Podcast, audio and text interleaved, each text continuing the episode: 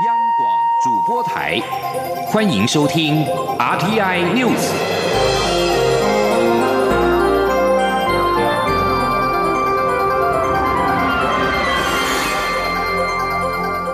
听众朋友您好，欢迎收听这节央广主播台提供给您的 RTN News，我是张顺祥。美国总统川普十五号签署行政命令，宣告一项国家紧急状态，以禁止美国企业使用对国家安全构成危险的公司所生产的电信设备，为禁止美商探购华为设备铺路。这项行政命令援引《国际紧急经济权利法》，该法赋予总统调整商业政策的权利，以应应威胁美国的国家紧急状态。这项命令指令商务部与其他政府机构合作，在一百五十天之内拟定执行计划。美国商务部长罗斯说：“这项已经被审视超过一年的行政命令，旨在保护来自外国对手的供应链，不会对国家讯息跟通讯的技术以及服务供应链造成影响。”美中贸易争端再添一把火。美国商务部表示，将把华为跟七十家子公司列入所谓的实体名单。此举将禁止这家全球最大的电信设备制造商，在没有经过美国政府的批准之下，从美国公司手中购买零件。对此，华为回应。限制华为不会让美国更安全，将使得美国五 G 的网络建设落后于其他国家。美国十五号寄出两项措施，堪称全面封杀中国电信商华为。经济部长沈荣金今天表示，订单将移转到其他国际级核心网络设备商，台厂供应链应该多元布局，抓住这一次的转单机会。至于工研院已经禁止院区内使用华为设备连接内部的网络，其他单位是否比照办理？沈荣金强调，此事有待行政院的资安处研拟相关的方针。请听央广记者谢嘉欣的报道。美国总统川普签署行政命令，宣布进入国家紧急状态，禁止美国企业使用对于国安构成威胁的公司所生产的电信设备。同时，美国商务部也把中国电信商华为及七十家企业列入实体名单，未经批准，禁止名单上的公司向美国企业购买零组件。外界认为这是要全面封杀华为。经济部长沈荣金十六号赴立法院经委会报告并备询。他在会前受访时也表示，华为并非唯一的国际级核心网络设备商，还有爱立信、阿尔卡特、诺基亚等竞争对手。而美方封杀华为后，订单将移转到这些大厂，台厂应抓住这个机会。他说：“也让这些目前国内的网通业者，如果是属于在这一个所谓的华为供应链的，也利用这个机会呢，应该要去做多元的布局。”另外，由于经济部旗下科研法人工研院先前已全面禁止院区内部网络支援华为各项设备，时代力量立委徐永明也关切经济部是否跟进。沈荣金回应，工研院有其整体资安考量，经济部原则上尊重；而经济部其他单位是否也比照办理，则需先由行政院资安处衡量国际情况，做整体考量。若尚未政策制定出来，就会遵照办理。中央广播电台记者谢嘉欣采访报道：美洲贸易战战火持续升温，使得台商纷纷出走中国避险，也让台湾迎来一波波台商回流潮。行政院政务委员龚明鑫表示，台湾渴望因此建构新的产业生态，并与中国大陆以外的亚洲伙伴建立非红供应链。经济部长沈荣金今天表示。飞鸿供应链受到美国高关税制裁的影响，产业开始移转到生产基地。目前首波是以移转到新南向国家为主，而形成所谓的飞鸿供应链，这是新的策略思维。未来会以多国制造的形式来分散风险。至于台湾的定位，就是要吸引核心高阶制层的产业回流投资。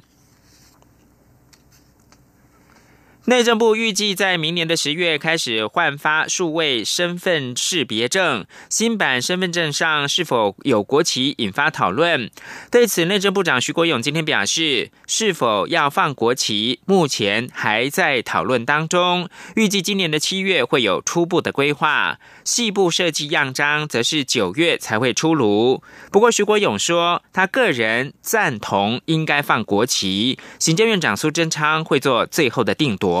刘玉秋的报道。国发会与内政部研拟数位身份识别证，预计二零二零年十月上路，但草案传出后，身份证却不见国旗，引发各界讨论。立法院内政委员会十六号邀请内政部就数位身份证之规划、功能与经费进行专案报告。内政部长徐国勇会前受访时表示，新版身份证会不会有国旗？他个人赞成应放国旗，但目前都还在开会讨论中。行政院长苏贞昌会做最。后定夺定案后，他也会正式向外界说明。很多委员说把国旗放上去，我也是赞成哈。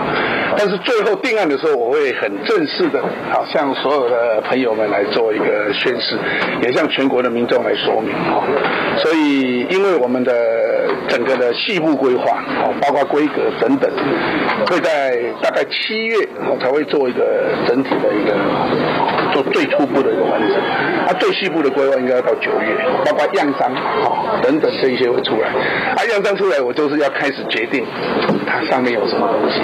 徐国勇也指出，数位身份识别证总共会有四个区块，包括凭证区会与自然人凭证结合，应用界面可以与健保卡、驾照等证件借接，但相关资料不会到内政部，而是在各主责部会，所以没有资料过度集中的问题。内政部会用最进步的技术来达到最好的功能，他也保证成本不会增加，建制总经费大约新台币四十几亿元，尚待行政院核定后，后年将分年编列相关执行预算。至于有立委关切数位身份识别证的配偶栏如何设计，内政部户政司司长张婉仪说，卡面上的婚姻状态会显示有或无，但配偶栏的姓名则会放在镜片上。中央广播电台记者刘秋采访报道。内政部脸书粉丝专业日前发文，以一问一答的方式庆贺母亲节，遭到质疑拿国家的公器影射高雄市长韩国瑜的答询风格。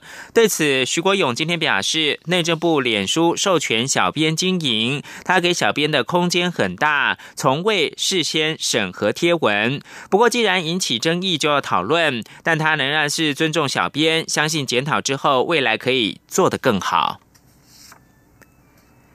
行政院会今天修正选罢法，这一次修法主要是新增候选人，如果认为有不实的竞选广告散布，可以向法院来申请紧急限制刊播令，法院必须在三天之内裁定，要求业者下架，违者最高可以处罚新台币两百万元的罚款，并且是可以连续处罚。记者刘品希的报道。为了遏止抹黑文化，避免候选人或是被罢免人在竞选或是罢免活动期间，因为不实广告影响选举罢免结果，破坏选举公平及公正性，内政部参考法国立法，提出《总统、副总统选举罢免法》及《公职人员选举罢免法》修正草案，并经十六号行政院会通过。修正草案规定，在选举公告发布或是罢免案宣告成立之日起，到投票日前一天为止，大众传播媒体业者收费刊播的广告，拟参选人、候选人、被罢免人或是罢免案提议人，如果认为有散布谣言或是传播不实讯息的情势。可以向法院申请紧急限制刊播令，移除内容，而且法院应该在三天内裁定。如果业者不作为，可处新台币二十万到两百万元罚款，并可连续处罚。内政部民政司长林清奇说。对于法院一旦裁定之后通知这个媒体，媒体就应该立即下架。因为我们刚刚提过呢，呃，为什么要在三日内要法院裁定，也是因为它的时间非常紧。你如果说呃这个呃法院一旦做裁定之后通知到的媒媒体媒体的作为的时候，我们后续才会有处罚的规定。所以在处理的过程里面，一旦媒体知道这样的话，应该应该立即采取下架的，或者是说停止停止刊播的一个动作。内政部指出，业者只有在没有依照法院裁定将相关广告移除或是停刊停播时，才会受到法院的处分。至于广告内容是否不实，将交由法院认定。修法并没有课予媒体事前审查的义务，媒体业者不需要担心看播广告就会受到处分。内政部表示，如果修法顺利，最快明年第十五任总统、副总统选举以及第十届立法委员选举就能适用修正后的条文。此外，这次修法也增订选举投票日应该为放假日的规定，让选罢法与公投法一致。央广记者刘聘熙在台北的采访报道。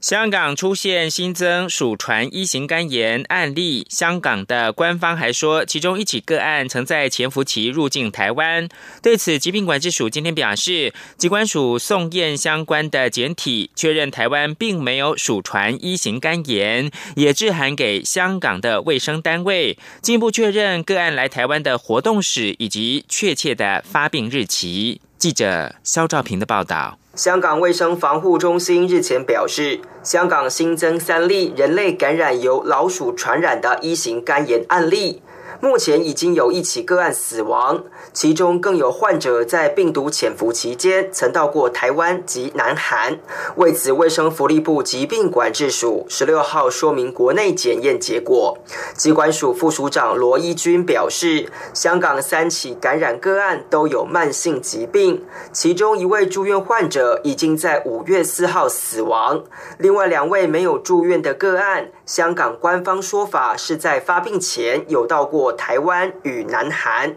报载是一月曾经入境台湾。由于乙肝潜伏期是十五天到六十四天，如果个案是三月发病，确实有可能在一月是处于潜伏期阶段。因此，机关署已经致电香港，进一步了解该个案的活动史与发病日。香港鼠传一型肝炎从去年九月首度在香港发布后，累计至今共有五起案例。加拿大也有一起从非洲移入的个案。换言之，全球鼠传人一型肝炎病例目前共有六例。罗义军进一步表示，台湾目前并没有鼠传一型肝炎案例。他说。台湾这边我们并没有有通报一型肝炎的个案被检出过是鼠传的乙肝。那我们为了就是审慎起见哈，也使用了这个呃香港大学以及日本这边哈建议的检验方法，就我们今年哈送验的一些一型肝炎，还有呃不确定哪一个型别的病毒性肝炎哦，做了五十件的这个检体，全部都是呈现阴性哈，所以目前并没有发现国内有这样的鼠疫。罗一军表示，病毒性肝炎分为 A、B、C、D、E 等五种。一型肝炎症状其实跟一般病毒性肝炎的症状差不多。虽然鼠传一型肝炎没有疫苗，但还是有口服药物可以治疗。他说：“那这个目前鼠一肝，它虽然没有疫苗，可是根据香港的病例报告，哈，他们去年这个肝脏移植后。”肝鼠一肝的病例呢，是有成功的用一个叫做雷巴威林的一个口服抗病毒药物，成成功的治疗，所以它目前是有病毒药物可以治疗，所以我想民众也不需要太过于恐慌。机关署表示，台湾目前并没有有鼠传乙肝案例，所以不需要过度恐慌，但还是要注意卫生，因为食物如果遭老鼠污染，还是有可能感染到其他细菌。机关署强调，相关单位会持续监测国。国内外疫情，中央广播电台记者肖照平采访报道。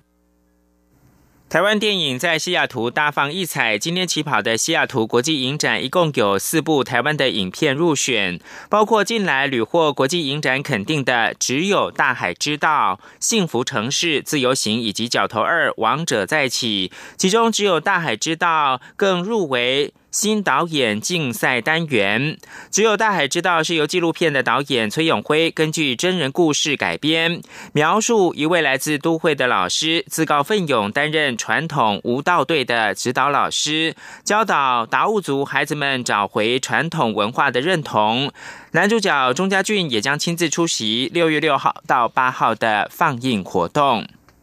最后提供给您，在华府跟北京寻求化解贸易战之际，美国财政部长梅努钦十五号表示，他可能很快就会前往北京，继续跟中国的官员进行贸易谈判。梅努钦并没有详述未来谈判的时间表，但是形容上周在华府跟中方官员进行两天的高层会谈是具建设性的。川普十四号称，跟中国的贸易战只是小争执，并且坚持双方之间的会谈并没有破裂。新闻由张。顺祥编辑播报。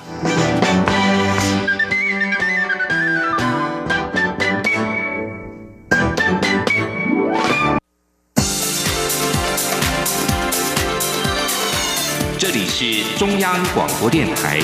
台湾之音，欢迎继续收听新闻。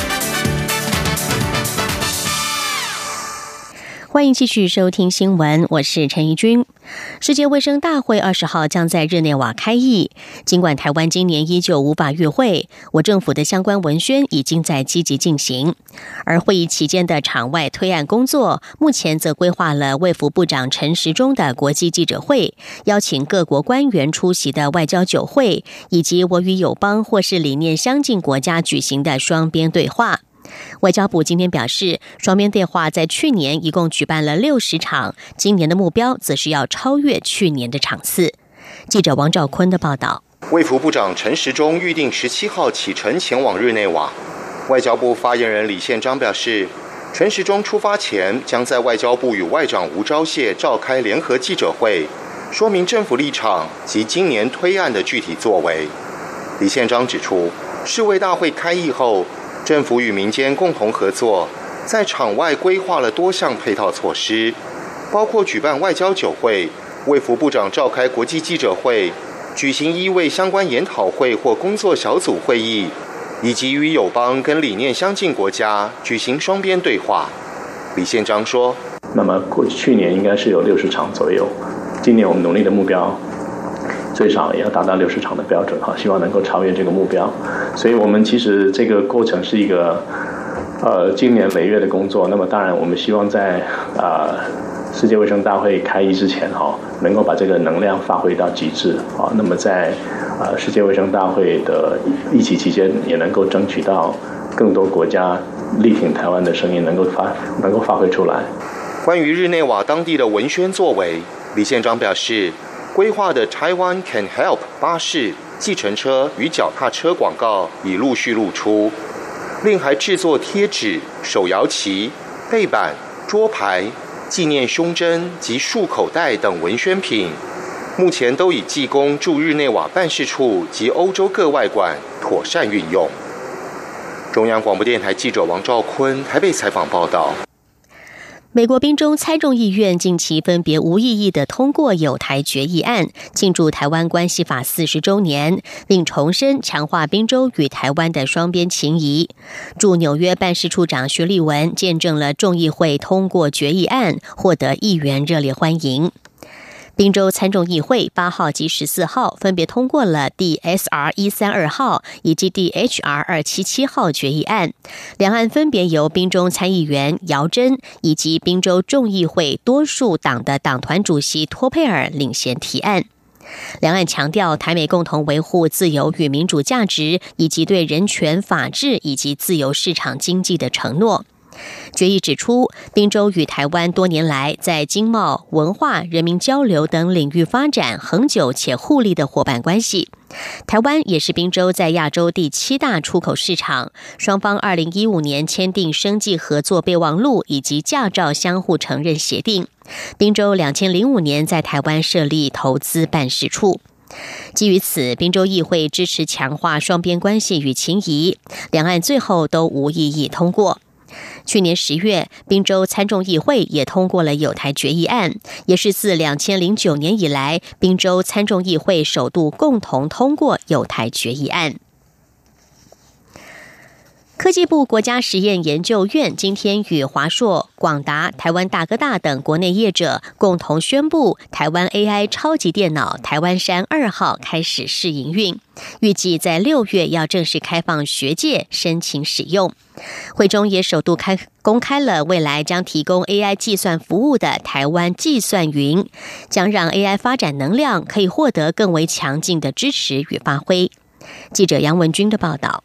科技部国家实验研究院十六号与华硕、广达、台湾大哥大等国内业者共同举办台湾计算云论坛年会，并宣布刷新世界排名新纪录的台湾 AI 超级电脑台湾山二号开始试营运，预计于六月正式开放学研界申请使用。对于产业界的服务，则预计将于今年第四季上线。会中也首度公开与这些企业组成国家 AI 队，提供 AI。AI 计算服务的台湾计算云科技部长陈良基指出，AI 超级电脑就像一台手机，台湾计算云 TWCC 就像里面所有软体 APP 的平台。未来学界或企业界想要使用时，只要开启对应的 APP 就可以使用。但这些服务可以达到什么样的层次，则要持续测试。期盼未来能有一家系统服务领导厂商来营运。他说：“在硬体要到位，你软体要能够。”做配合上来，那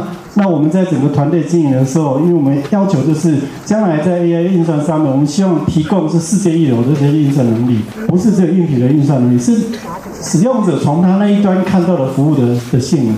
哎，那我们华硕电脑做到了。陈良基也表示，TWCC 是前瞻计划数位建设的里程碑，也是国家发展 AI 产业的重要战略投资。在平台部件完成后，期许在产官学研通力合作下，能孕育 AI 产业成为台湾下一个兆元产业。华硕伺服器事业部总经理金庆博表示，华硕集结伺服器事业部、云端架构软体中心以及子公司华硕云端的研发与软硬体整合实力，协助国研院国网中心，仅用七个月的时间，就为 TWCC 由云端主机硬体到平台软体服务架构，建立高效的完整解决方案。也期待 TWCC 的上线，让更多产官学研界 AI 发展能量可以获得更强劲的支持与发挥，成为台湾产业创新升级的智慧泉源。中央广播电台记者杨文君台北采访报道。大学个人申请入学统一分发结果在今天公告，今年报名分发率为百分之五十六点六八，一共有五万零两百九十九人上榜，比去年增加了四千七百二十二人。今年招生缺额有四千多个，比去年大幅减少了五千多个，创下近七年新低。整体招生名额使用率比去年增加一成。大学招联会表示，今年台湾大学采用预分发机制，加上不少学校增加了备取名额，成功让许多热门校系的缺额减少，也值得作为往后制度化的建议。记者陈国维的报道。一百零八学年度大学个人申请入学放榜，今年有九万八百九十三名学生报名，较去年增加一万三千人。因此，虽然有五万两百九十九人获分发，较去年多四千多人，但报名分发率百分之五十六点六八，仍较去年下降三点二四个百分点。今年有六十八校两千零九十二个系提供五万四千九百七十八个名额，整体招生名额使用率达九成一，比去年八成一增加达一成。由于今年学测从五科必考改为选考，各校系在个人申请阶段最多只能采集考生四科成绩。以往作为同级分超额筛选的五科总积分无法采用，加上今年数学科的满级分人数高达七千多人，让通过第一阶段筛选的人数大幅增加，也让部分家长团体担忧高分群的学生无法合理分出高下，批评申请入学已变成折磨入学。大学招联会副召集人唐传义指出，虽然家长团体不满，今年不少校系都增加备取名额，但也因为如此，让今年分发后的招生缺额从去年的一万零四百八十九个大幅降到四千六百九十九个。在六十八所招生的学校中，有六十四校的招生名额使用率比去年高，其中台湾大学因采用预分发制度，缺额较去年少了四十人；清华大学也比去年减少九十五个缺额。台大的这个预分发制度，我。初步的观察，过去交大、清华也都有。那台大今年开始做了之后，其实我很高兴，就是说未来我们有效的把一些热门高分群、可能很热门的一些消息，我们都有一个制度化的建议。那这个制度化建议在高分群可以适用，在其他不同族群也可以适用。清大电机乙去年被取七十五人，后来仍有缺额，所以这次正取四十人，被取三百九十二人，被取人数之高受到关注。最后今年是被取到第八十几名。唐传义表示，由于今年是学测五选四上路的第一年，各校系都还在学习及适应新的采集方式，相信往后各校系会找到更为适切的筛选模式。中央广播电台记者陈国伟台北采访报道。长荣航空空服员诉求调高外站津贴，劳资调解失败。桃园市空服员职业工会正在进行罢工投票，资方则拟以暂停年终以及调薪等方式来反制。桃园市空服员职业工会在今天上午宣布，决定向长荣航空公司的主动递出橄榄枝，希望能够在二十四号和长荣航空重启协商，并且期待董事长林宝水亲自出席，以拉近劳资隔阂。而为了表达对等协商的诚意，工会也承诺不会在端午节发动罢工，影响连续假期期间的疏运。也期盼林宝水能够在二十四号提出有诚意的方案，共创劳资双赢。